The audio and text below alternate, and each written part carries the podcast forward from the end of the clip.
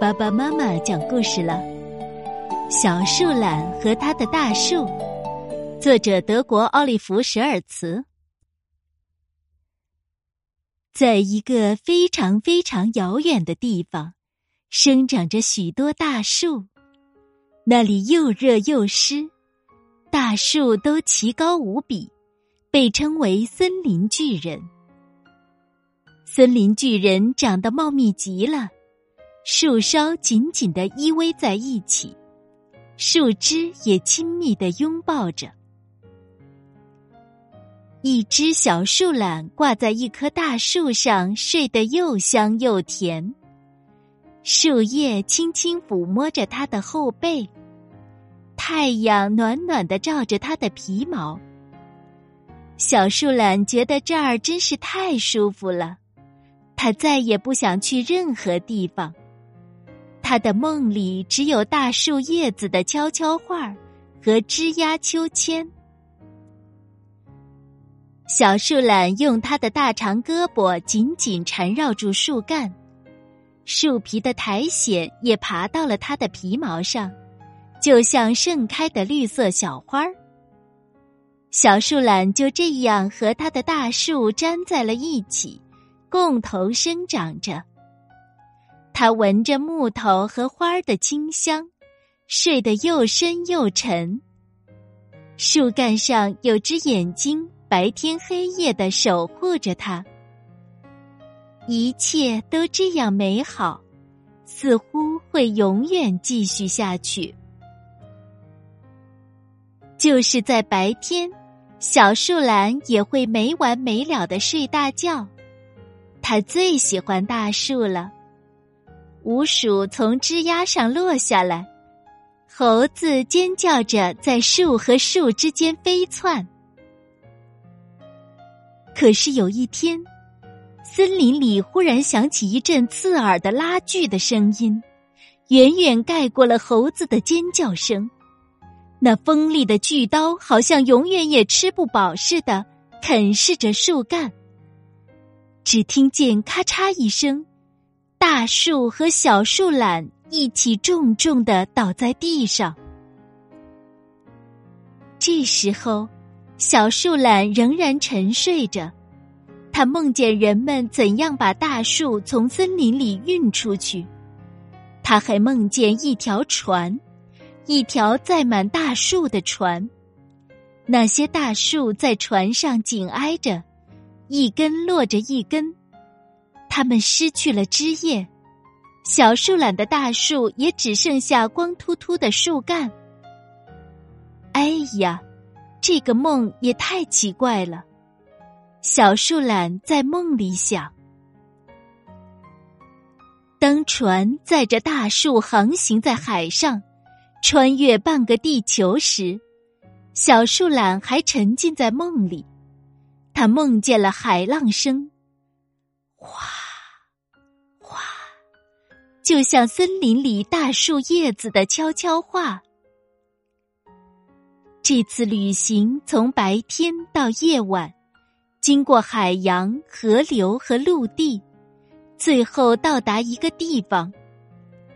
那里的烟囱冒着烟，机器隆隆的叫着。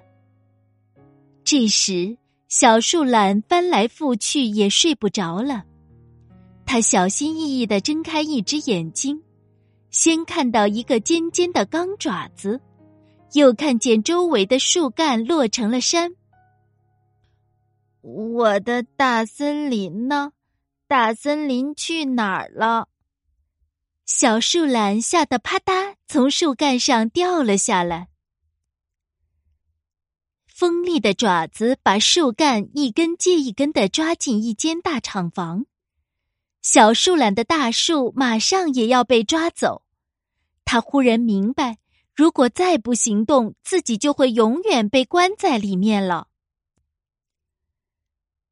当小树懒逃到大厂房后面时，惊讶的简直不敢相信自己的眼睛。那儿堆满崭新的桌椅，它们摞在一起，像大树一样，越来越高。小树懒的大树不见了，一棵树不可能用四条腿站着，更不应该光溜溜直挺挺，而应该是粗糙和弯曲的。小树懒忽然坐到了一把椅子上，因为他发现了一只树眼，这不就是他那棵大树的树眼吗？他飞快的用大长胳膊缠绕住椅座，慢腾腾的小树懒从来没有这么快过。当这把椅子就要被卖掉时，小树懒仍然紧紧的抱着它。我要这把！一个小男孩兴奋地说：“呃，这把椅子看上去不错，但我们不需要树懒。”小男孩的爸爸有点犹豫。没关系，售货员耸了耸肩：“椅子归你们，树懒也送给你们了。”于是，小男孩的爸爸买下了这把椅子。小树懒始终紧紧的贴在椅子上。小树懒来到了小男孩家里，全家人请他一起吃晚餐。这儿闻起来有一股香肠和奶酪的味道，玻璃窗上还贴着一颗纸星星。小树懒怎么这样忧伤啊？小男孩说。也许他不喜欢我们的晚餐吧。爸爸想了想说：“小树懒的家在哪里呀？”